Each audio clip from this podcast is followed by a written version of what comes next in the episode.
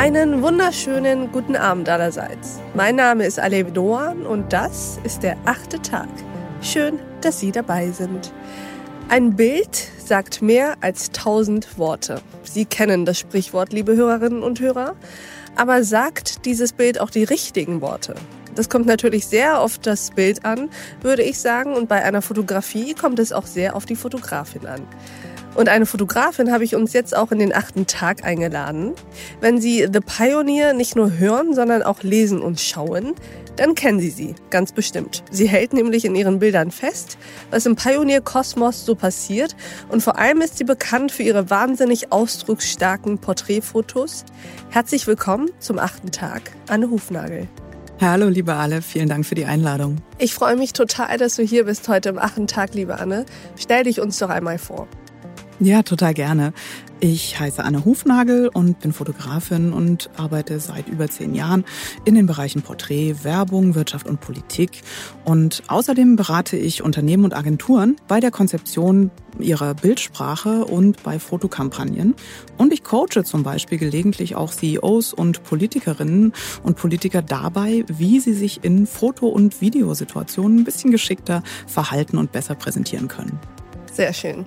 Und wir wollen ja heute über Bilder sprechen, über die Macht der Bilder und auch darüber, dass es ja noch nie so viele Möglichkeiten gab, sich visuell zu inszenieren. Und Anne, du glaubst, dass wir die Wirkmacht von Bildern massiv unterschätzen und willst heute dafür plädieren, dass sich das ändert. Ich bin gespannt auf deine Gedanken.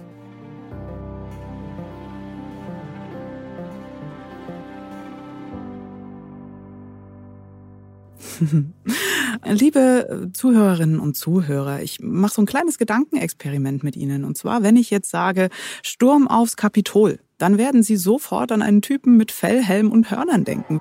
The government did this to us. We were normal, good, law-abiding citizens. And you guys did this to us. We want our country back. Wenn ich sage Merkel. Es ist ernst dann denken Sie an eine Frau mit Raute. Wenn wir etwas über jemanden wissen wollen, dann googeln wir die Person. Und dann wollen wir am liebsten zuerst ein Foto von diesem Menschen sehen, weil wir glauben, dass wir ihn oder sie dann besser einschätzen können. Wir teilen Bilder und Videos mit unseren Freunden über Messenger, ohne darüber nachzudenken. Ja, das machen wir einfach automatisch jeden Tag.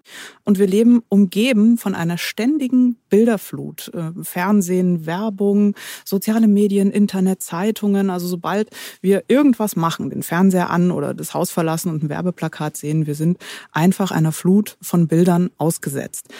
Seltsamerweise denkt aber kaum jemand so richtig darüber nach, was diese Bilder eigentlich mit uns machen und wie die unser Selbstbild, unsere Selbstwahrnehmung verändern und auch unser Verhalten beeinflussen. Kinder und Jugendliche werden zum Beispiel kaum darauf vorbereitet, dass sie äh, mit so einer ständigen Bilderflut wirklich leben müssen.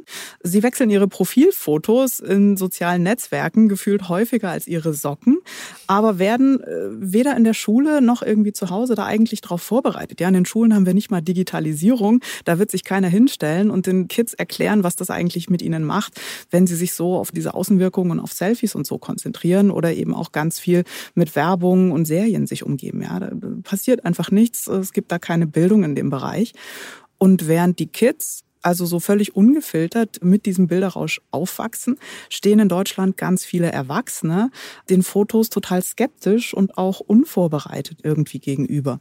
Ja, ähm, anstatt da Potenziale nutz zu nutzen und auch zu lernen, wie man Gefahren durch diese Bilderflut abwendet, sind wir einfach skeptisch und auf eine gewisse Art und Weise auch rückständig. Während die Jugendlichen ihre Bilder dauernd wechseln, benutzen zum Beispiel Wirtschaftsbosse ihre Businessfotos jahrelang. Ja, hat den Vorteil, die Haare werden nicht grau, ist okay. ähm, aber ist natürlich auch nicht sehr fortschrittlich. Und wenn dann mal neue Bilder gemacht werden, dann bitte bloß nichts Neues ausprobieren. Ja, die alten Muster werden dann bei neuen Fotoshootings wiederholt. Alleine jetzt dieser äh, Trend, dass CEOs auf Business-Fotos keine Krawatte mehr tragen, ja, das äh, hat also Jahrzehnte in der Vorbereitung gebraucht, dieser kleine Schritt der Veränderung. Und ganz wichtig, auch ein Aspekt, Bilder dürfen nichts kosten. Ja, also wir bewerben uns für einen hochdotierten Job, aber für das Bewerbungsfoto, mit dem wir uns da vorstellen, rennen wir ins Billigfotostudio in der Einkaufsmall. Er steht in keinem Verhältnis, weil man nicht drüber nachdenkt und kein Bewusstsein da ist für diese ähm, Wirkung von Bildern. Die einzigen, die das Potenzial und die Macht von Bildern eigentlich wirklich verstanden haben, sind leider die Falschen. Das sind nämlich vor allem Verschwörungstheoretiker und politisch radikale Leute und Gruppen, die äh, also Propagandabilder verbreiten, Fake News mit Bildern verbreiten und das einfach ausnutzen, dass ganz viel unreflektiert da auch dann geteilt und auch geglaubt wird, weil das nicht hinterfragt wird. Und die Werbung hat auch begriffen, dass sie uns Deutschen also mit ein bisschen Retusche und Filtern so ziemlich alles verkaufen kann. Okay, mit Filtern oder mit Fußballern, je nachdem. Aber das ist eben auch was, was bei uns super gut funktioniert. Zeug zu kaufen anhand von schönen Bildern. Und dieses Unwissen, dieser arglose Konsum von Bildern und eben auch das verkannte Potenzial, das in durchdachtem Bildmaterial steckt, das ist gefährlich, weil es macht uns einerseits anfällig für Fake News und auch für Beeinflussung, politische Beeinflussung, aber eben auch Konsumbeeinflussung zum Beispiel.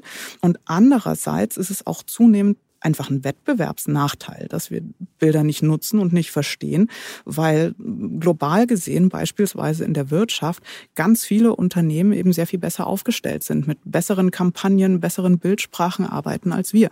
Das ist ein Problem und ich finde, das sollte sich ändern. Das kann man auch ändern.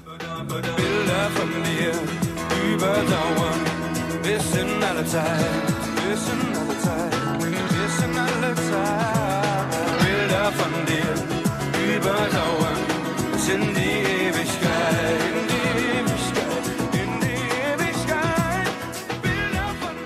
Vielen Dank an Anne Hufnagel bis hierhin. Ich spreche noch weiter mit ihr über die Bedeutung von Bildern im Superwahljahr 2021, über die richtige Inszenierung privat und professionell und über das perfekte Bewerbungsfoto. Ich lade Sie herzlich ein, die ganze Folge von diesem achten Tag mit Anne Hufnagel zu hören. Loggen Sie sich dazu ein auf thepioneer.de oder in Ihrer Lieblingspodcast-App. Wenn Sie noch kein Pionier sind, dann würde ich mich freuen, wenn Sie es werden. Dann können Sie nicht nur diese achte Tagfolge hören, sondern auch alles andere verfolgen, woran wir täglich für Sie arbeiten. Weitere Podcasts, Newsletter, Artikel, Reportagen, Live-Journalismus und Veranstaltungen, Politik, Wirtschaft, Tech News, Börse und Kultur. Wir bieten Ihnen werbefreien Qualitätsjournalismus. Das Einzige, was wir dafür brauchen, sind Sie. Ich wünsche Ihnen noch einen schönen Abend. Ihre Alef Doan.